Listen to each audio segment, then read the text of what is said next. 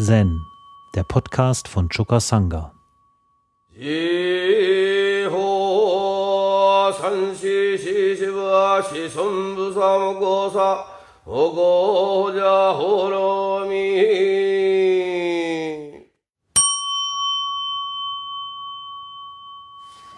Aus dem Rinzai Roku, der wahre Mensch ohne Rang. Der Meister nahm Platz auf dem hohen Sitz in der Halle. Er sagte, an eurem roten Fleischklumpen hängt ein wahrer Mensch ohne Rang, der in jedem eurer Gesichter immerzu ein- und ausgeht. Diejenigen, die ihn noch nicht erlebt haben, seht, seht! Da kam ein Mönch nach vorne und fragte, was ist mit diesem wahren Menschen ohne Rang? Der Meister stieg vom hohen Sitz, ergriff den Mönch und schrie, Sprich, sprich! Der Mönch zögerte. Der Meister schob ihn beiseite und sagte, der wahre Mensch ohne Rang, was für ein Scheißstock ist er doch. Damit ging er in seine Räume zurück. Ich hatte ja bereits erwähnt, dass Rinzai in einer turbulenten Zeit gelebt hat nämlich in der Zeit, als die Tang-Dynastie im Untergang begriffen war.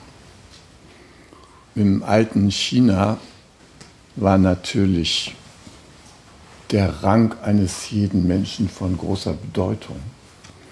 In dieser Untergangszeit allerdings, da gingen die Ränge durcheinander, rauf und runter ähm, hier stand ein Heerführer auf und rief ein eigenes Königreich oder eine eigene Regionalmacht auf.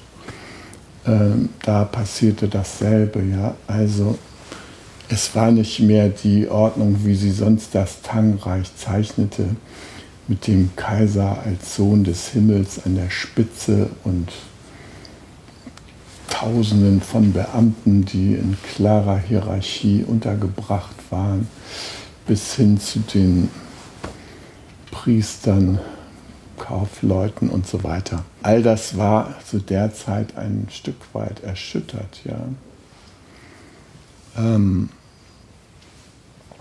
in Japan ist es noch heute so, dass man keinen einzigen Satz in der japanischen Sprache sagen kann, ohne eine Rangadresse zu machen. Also es gibt eine Sprache, die der Höherrangige zum Niederrangigen spricht, die Gleichrangige untereinander sprechen und wie ein Niedrigrangiger einen Höherrangigen anspricht. Ja, ich habe euch schon mal das Beispiel gesagt, ja.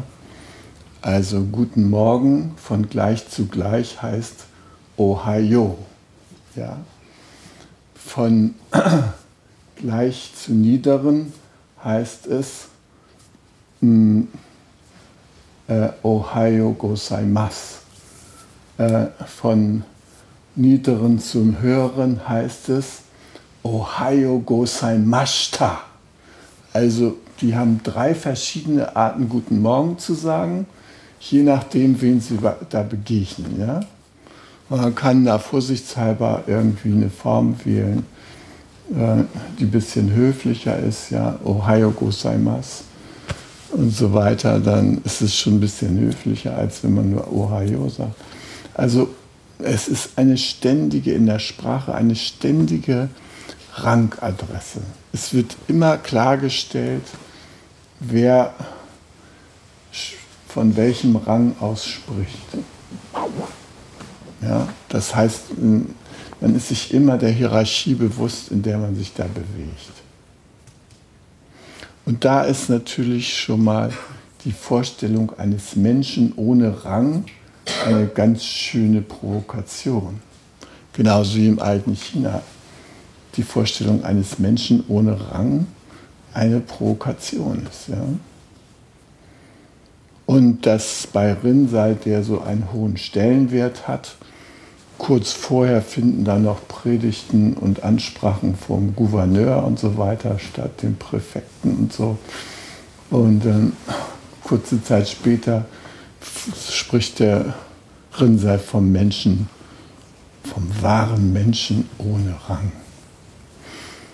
Aber dieser Rang, diese Bezeichnung Rang in der chinesischen Sprache, äh, das ist nicht nur äh, eine Referenz an den gesellschaftlichen Rang, sondern das bedeutet auch gleichzeitig so etwas wie ein nicht verortbarer Mensch, ja, dessen Position, dessen genaue Lage gar nicht genau festzulegen ist. Ja, wir können ihn nicht ausmachen, können ihn nicht ausfindig machen. Wenn wir heutzutage mit dem Auto oder mit dem Schiff oder irgendwo unterwegs sind, ja, ne, neulich hat sich eine Schülerin von uns, eine, eine Kollegin, könnte man fast sagen, auf dem, im GFK, aus dem GFK-Trainerkreis, äh, die hat sich mit dem Pferd im Moor verritten. Und dann hat das Pferd auch noch einen Schritt zur Seite gemacht und ist mit ihr auf dem Rücken im Moor so weit versunken, dass nur der Hals rausguckte. Das Moor ist ein ziemlich unübersichtlicher Bereich. Da kann man sich nicht so leicht orten. Ja, kannst du nicht sagen, dritte Birke von links oder sowas und dann weiß die Feuerwehr, wo sie suchen soll. Ja? Tatsächlich hatte sie ihr Handy dabei, hat versucht, ihre GPS-Koordinaten zu erfassen. Ja? Selbst das hat nicht gereicht, um ihre Position auszumachen. Sie war eine Frau ohne Position, ohne Rang. Sie saß auf dem Pferd. Aber das hat ihr auch nichts genützt. Ja? Mit dem Pferd versunken. Und äh, es ist schließlich gelungen, weil sie eben ihr Handy dabei hatte, hat sie die Feuerwehr angerufen und die haben dann versucht, sie zu orten. Und dann schließlich mit einem Hubschrauber mit Wärmebildkamera, der hat sie dann mehr und mehr eingekreist, sie hat den Hubschrauber auch gehört und hat dann immer gesagt, nee, weiter nach links, nach rechts, vorne, hinten und so weiter, bis sie schließlich gefunden hatten. Und dann kamen die ganzen Feuerwehren da ins Moor gefahren und äh, nach dreieinhalb Stunden hatten sie das Pferd lebendig geborgen und die Reiterin auch. Und dann gab es Artikel in den örtlichen Gazetten und im Internet. Könnt ihr heute noch, ja, Feuerwehr rettet Reiterin oder sowas. Oder holt Pferd aus dem Moor. Wenn ihr das googelt, kommen gleich diese ganzen Fotos und Nachrichten an. Da könnt ihr euch mal anschauen, wie so ein wahrer Mensch ohne Rang aussieht. Wenn ihr meint, dass das das Einzige ist, was man dem zuschreiben kann, ja, dass die Position nicht auszumachen ist. Ja. Nein, der wahre Mensch, von dem Rinsa hier spricht, den kann auch die Wärmebildkamera der Feuerwehr nicht aus ausfindig machen. Ja? Die können wir mit Handy und GPS nicht verorten. Das ist ein Rang, der ist jenseits unserer Vorstellung. Eine Ranglosigkeit, jenseits aller Konzepte. Was sollen wir dann mit dieser Aussage von Rinsei anfangen? Ja? ein wahrer Mensch ohne Rang geht ständig in euren roten Fleischklumpen ein und aus. Wo hat er das her, Mensch? Wenn kein Schwein sehen kann, niemand das mitkriegt, wieso äh, meint er, dass das der Fall ist? Ja? Fragt sich doch. Ne? Wieso? Als der Buddha noch lebte, da hatte der Mönch Anuruddha eine Begegnung mit einer Gruppe von Mönchen aus einer anderen Tradition. Ja. Die haben ihn gefragt und haben gesagt, ja, also ähm, dein Meister nennt sich der Tathagata. Tathagata bedeutet so gehen, ja? Oder so gegangen. Ja, was denn nun? Wie so, ja? Ja, so. Ne? Na, die waren natürlich wild, ja, zu wissen, wieso ein so gehender oder so gegangener, sind wir das auch, ja? Sind wir das nicht? Wieso dem nachgesagt wird, er sei hoch erleuchtet. Deshalb haben sie gesagt, ja, Anuruddha, dein Meister wird doch irgendwie zu erkennen gegeben haben, wie er in den vier Kategorien, mit denen man alles erfassen kann, wie er da zu verorten ist. Na? Also wir würden gerne wissen, also diese vier Kategorien kommen aus der indischen Dialektik. Ja? Also existieren, nicht existieren, sowohl existieren als auch nicht existieren, weder existieren noch nicht existieren. Das sind die vier Kategorien, die kommen ursprünglich aus dem indischen Rechtswesen und sind eine grundsätzliche Untersuchungsmaxime, wenn sich Menschen streiten. Ja? Sagen wir mal, sie streiten sich um ein Grundstück, dann kann es sein, das Grundstück gehört dem A, kann es sein, das Grundstück gehört dem B, dann kann es sein, das Grundstück gehört sowohl A als auch B und es kann sein, das gehört weder A noch B. Diese vier Möglichkeiten gibt es logisch. So wollten die jetzt also auch wissen und natürlich nicht jetzt zu Lebzeiten des Buddhas, nein, sie wollten wissen, wie verhält es sich nach dem Tod deines Meisters? Ja, die wollten nämlich wissen, wird nach dem Tod deines Meisters dieser fortexistieren, nicht mehr existieren, sowohl existieren und nicht existieren oder wieder existieren, noch existieren, äh, noch nicht existieren. Und der arme Anuruddha, der, der sagte, also mein Meister hat nie davon gesprochen, ich habe keine Ahnung.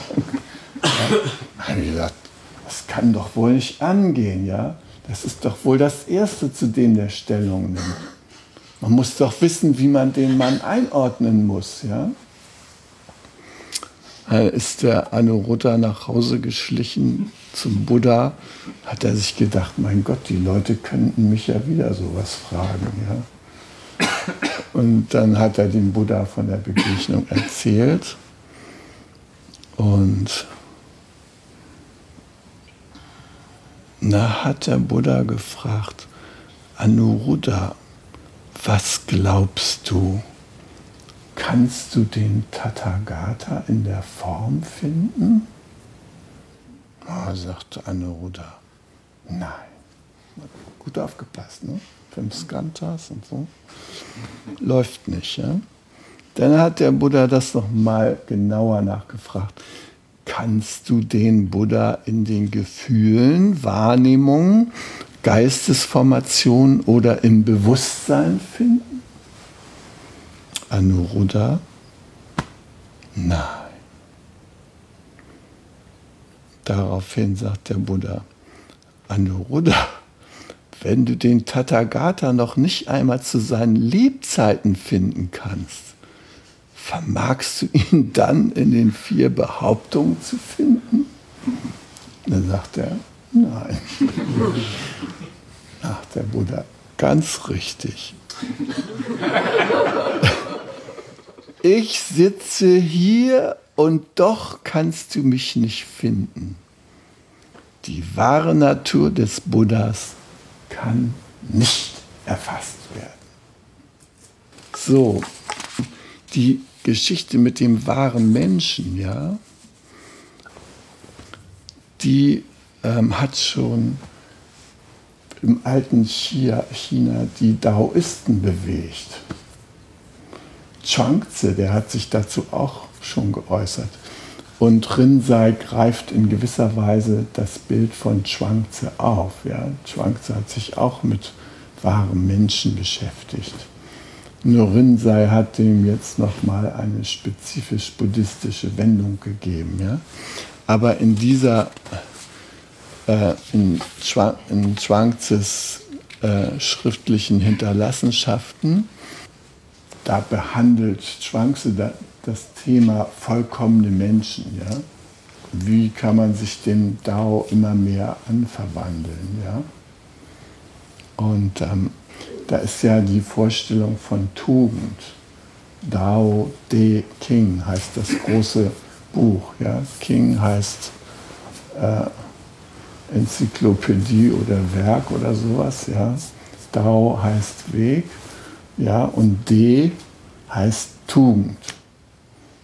In meinem Mönchsnamen, to, Toku, ist auch von De die Rede. Toku, ja. Also das ist aber nicht Tugend im moralischen Sinne. Dem könnte ich ohnehin nicht mehr genügen. Mit meinen 67 Jahren habe ich da eigentlich alles verfehlt, was man auf dem Punkt erreichen kann. Es ist damit gemeint, D bedeutet, also Tugend bedeutet, das ist eine blöde Übersetzung in unserer Sprache, bedeutet in Resonanz mit dem Dao sein. Ja? Das ist Tugend. Ja? Und deshalb hat sich Chuangzi auch damit beschäftigt, wie können denn die Menschen unserer Tage in Resonanz kommen mit dem Dao? Also wie können sie immer mehr sich dem Dao annähern? Und das war die Frage von vollkommen, mit der sich da Chuangzi beschäftigt hat. Und er hat gesagt, vollkommen ist ein Mensch, der weiß, was vom Himmel und was vom Menschen kommt. Himmel im Chinesischen wird dargestellt als das Zeichen für Mensch sind so zwei Striche. Das Zeichen für groß ist ein Mensch mit ausgebreiteten Armen. Das Zeichen für Himmel ist ein Mensch mit ausgebreiteten Armen und hier drüber noch eine Ebene. Ja?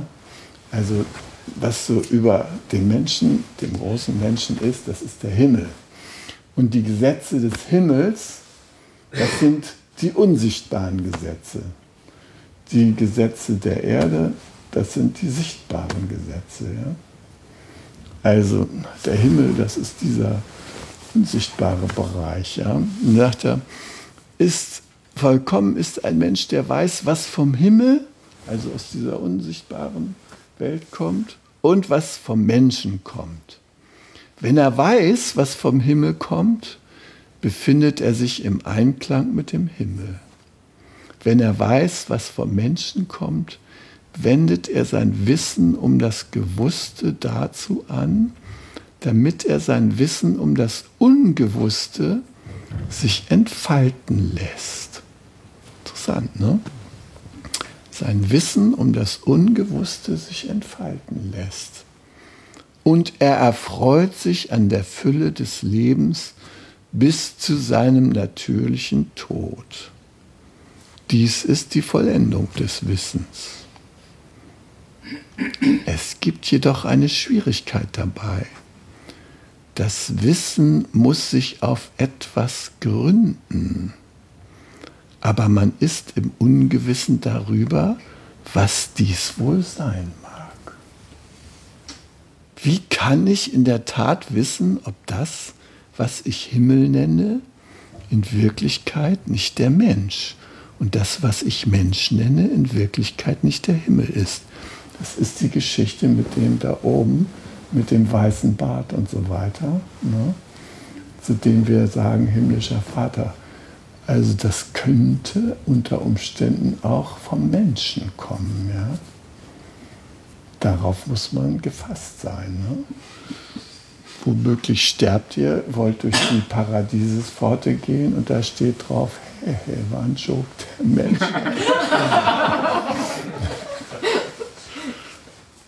Kann uns passieren, ja?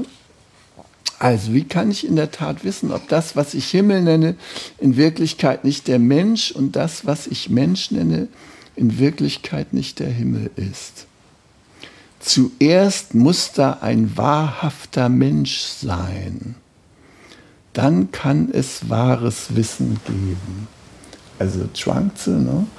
wenn wir uns vervollkommnen wollen, da muss irgendwo ein wahrer Mensch sein. Ja? Sonst haben wir keine Orientierung. Und jetzt sagt er zu dem wahren Menschen, was aber ist ein wahrhafter Mensch? Der wahrhafte Mensch der alten Zeit machte sich nichts daraus, dass er arm war, ohne Rang. Er setzte seinen Stolz nicht da hinein, etwas erreichen zu wollen. Er machte keine Pläne. Aus diesem Grunde konnte er einen Irrtum begehen und brauchte ihn nicht zu bedauern. Er konnte sein Ziel erreichen, ohne dass er Stolz darüber empfand. Auf diese Weise konnte er ohne Furcht Berge erklettern, ins Wasser gehen, ohne dass er nass wurde, und unversehrt das Feuer durchschreiten. Diese Art von Wissen führt zum Dao. Der wahrhafte Mensch der alten Zeit schlief ohne Träume und erwachte ohne Besorgnis. Seine Nahrung war einfach sein Atem tief, denn der Atem des wahrhaften Menschen stieg aus seinen Fersen nach oben während der Atem gewöhnlicher Menschen aus ihrer Kehle kommt. Werden sie von ihren Gefühlen überwältigt, dann verfangen sich die Worte in ihrer Kehle wie Erbrochenes. So wie sich ihre Wünsche und Leidenschaften verstärken, wird ihre himmlische Natur seicht. Der wahrhafte Mensch der alten Zeit wusste noch nichts von der Liebe zum Leben und dem Abschau, Abscheu vor dem Tode. Wenn er geboren wurde, empfand er keine freudige Erregung darüber. Wenn er in das Sterben eintrat, war er nicht betrübt. Sorglos kam er, sorglos ging er wieder. Das war alles.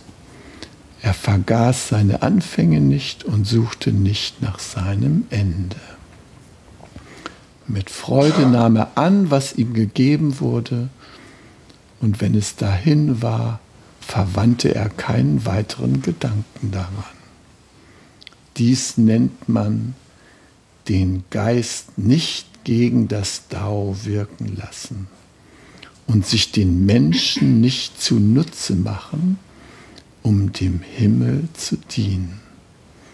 Von solcher Art war der wahrhafte Mensch. Also auf diese Beschreibung hat Rinzai noch eins draufgesetzt. Den wahren Mensch ohne Rang. Und wir versuchen das herauszukriegen, ja dieser Mönch, der da sich geäußert hat, ja, der wollte eine Definition haben zu dem, was es schon gibt. Schwanz hat er schon gelesen, fand er schon mal ganz nett, ja. Jetzt wollte er noch mal wissen, was denn Rinzai dazu sagt. Was ist nun die Definition von wahrem Mensch? Ja? Renser hatte vorher schon gesagt, guck genau hin. Seht, seht. Wer ihn noch nicht gesehen hat, spricht. Ja? Dann hat er gefragt und dann hat er ihn gepackt. Sag's! Man konnte nichts sagen. Er konnte nichts sagen, weil er in der Welt von Konzepten unterwegs war. Er wollte eine Definition für Wikipedia. Wahrer Mensch. Und das Schwierige ist eben, der wahre Mensch ist nicht zu erfassen in den Kategorien, wie wir normalerweise Dinge erfassen. Der wahre Mensch ist ein Wunder.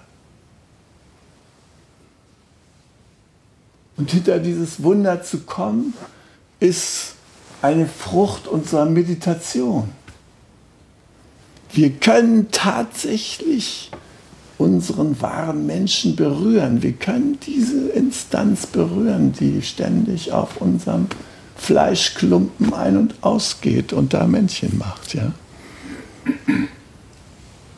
Aber das verlangt, dass wir unser Fleisch anschauen aus der Perspektive des wahren Menschen ohne Rang.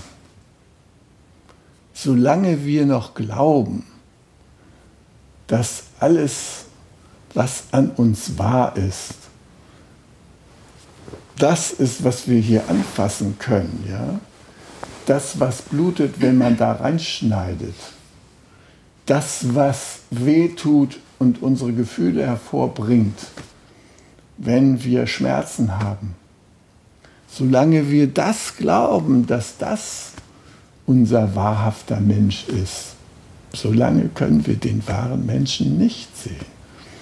Der wahre Mensch ohne Rang tritt erst in Erscheinung, wenn wir geistig diese Identifikation loslassen. Weil wir sind zu dicht dran. Wir können es nicht sehen. Uns geht es wie Ananda mit dem Buddha. Ananda, der war die ganze Zeit mit dem Buddha zusammen.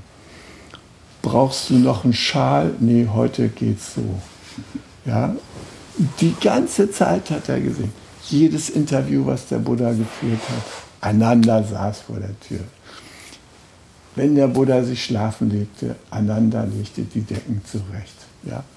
Als, Ananda, als der Buddha nach vielen Jahren äh, zu seiner Frau ging, um sich zu entschuldigen, dass er nachts abgehauen war, Ananda war dabei. Auf Schritt und Tritt. Der Buddha konnte kein intimes Wörtchen mit seiner Familie reden. Ananda hat alles mitgeschnitten. Und wenn ich sage mitgeschnitten, meine ich vollständig mitgeschnitten. Denn Ananda konnte sich 64.000 Wörter des Buddha in der Reihenfolge merken, wie er sie ausgesprochen hatte. Könnt ihr euch etwas NSA-artigeres vorstellen als Ananda? Und obwohl Ananda nun jede existenzielle Regung des Buddha mitbekommen hat, kriegte er den Dreh nicht zu den wahren Menschen, zu dem Aspekt des Buddha, der nicht erfasst werden kann. Und noch nach dem Tode des Buddha ist der Ananda zu Kasyapa hingegangen und hat gesagt, du damals die Sache mit der Blume, ne? da hast du ja die Robe und die Spettelschale vom Buddha bekommen was hat er dir denn da noch Geheimnis übertragen, ja? Und da sagt Kasyapa, Ananda!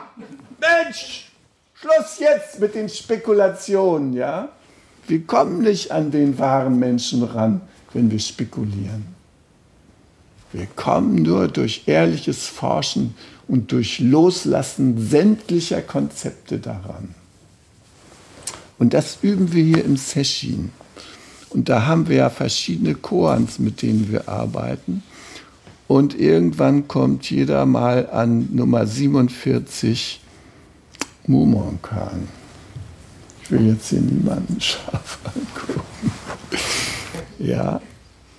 Tosotsu Etsu Osho baute drei Barrieren vor seinen Schülern auf. Die erste Barriere. Du schaust wirklich unter jeden Stein um Tiefgründigkeit zu erreichen.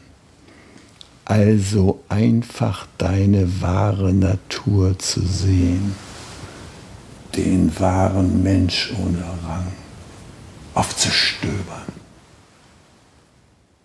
Also frage ich dich jetzt genau in diesem Augenblick, was ist deine wahre Natur? Ja, wenn wir dann zögern, geht es Richtung Tod.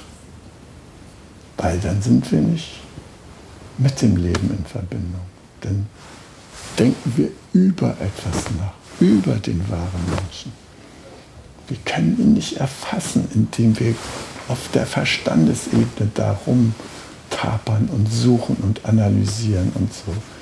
Wir werden ihn in keinem physikalischen Labor ausfindig machen.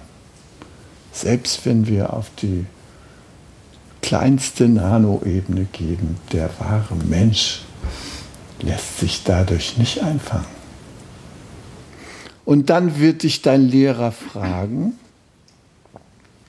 wenn du behauptest, wenn du zum Ausdruck zu bringen versuchst, dass du deinen wahren Mensch ohne Rang angetroffen hast, dass du im Kontakt zu deiner wahren Buddha-Natur stehst, wird er dich fragen, bist du durch alle Zweifel durchgegangen? Hast du den großen Zweifel erlebt? Ist doch alles Spuk, oder? Ist doch Quatsch, ist doch eine Theorie, oder? Oder hast du ihn wirklich erfahren? Ja? Das wird er überprüfen an der Stelle. Und dann kann es schon sein, dass der Schüler standhaft seine wahre Natur und seinen Kontakt dazu zum Ausdruck bringt. So wie Daizu Chisho, ja? der große Buddha da zehn Kalpas sitzt, ohne dass er da Buddha wird. Ja? Einfach so. Ja? Der sitzt da einfach als der wahre Mensch ohne Rang. Sitzt und sitzt. Das Universum vergeht zweimal, kommt zweimal wieder. Ja? Er sitzt. Und dann fragen sich die Leute, na, warum bist du denn kein Buddha? er sitzt. Er sitzt. Ratsu-mäßig, aber nicht sieben Tage. Zehn Kalpas. Gut, wenn man diese Hürde genommen hat, kommt gleich die nächste Testfrage, ja? Wenn du deine wahre Natur verwirklichst, dann bist du frei von Leben und Tod. Na, so wie Chuangzi da sagt. Ja. Du wird geboren, keine Aufregung ergeht, keine Aufregung dazwischen, Leben voll präsent, für alles dankbar, was ihm begegnet. Ja. So, da bist du frei von Leben und Tod. Sag mir, wenn dich im letzten Augenblick dein Augenlicht verlässt, wie kannst du frei von Leben und Tod sein? Der nächste Test. Ist es nun der wahre Mensch ohne Rang oder war es wieder nur eine Fiktion, eine Definition bei Wikipedia? Meister Rinsei hat gesagt, der wahre Mensch ohne Rang. Und die Exegeten haben dazu gesagt, das meint die Buddha-Natur. Und die Buddha-Natur ist eine zentrale Kategorie im Buddhismus. Und der, okay.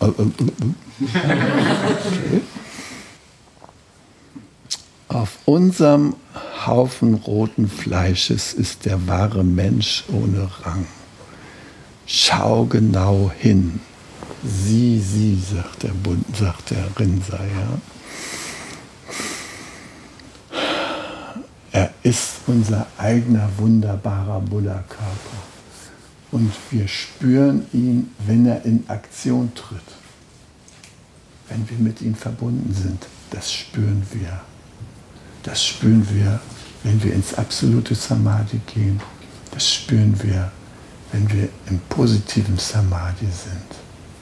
Das spüren wir und dann sagen wir, es hart um das zu beschreiben. Ja? Es sind nicht wir, die das tun. Wir sind nur Werkzeuge von diesem S. Und dieses S ist außer diesem Satz nicht zu erfassen. Ja? Es ist. Wenn es ist, wieder übergeht zu ich esse, bom, wahre Mensch, ade. Ja? Wenn ich wieder den Zugang habe, es ist, es geht, es sitzt, es schmerzt, dann können wir mit einiger Chance im Kontakt sein zu unserem wahren Menschen ohne Rang. Ihr habt jetzt fünf Tage hier geübt. Und immer wieder sind einige von euch diesem Mensch ohne Rang begegnet. Lasst uns unsere Übung fortsetzen und den Kontakt zu diesem wahren Menschen ohne Rang nicht verlieren. Wir sind ein Segen für die Welt und wir sind ein Segen für uns, die es in Wirklichkeit gar nicht gibt. Zen, der Podcast, ist eine Produktion von Chokasanga e.V. in Kooperation mit dem Podcaststudio Paderborn.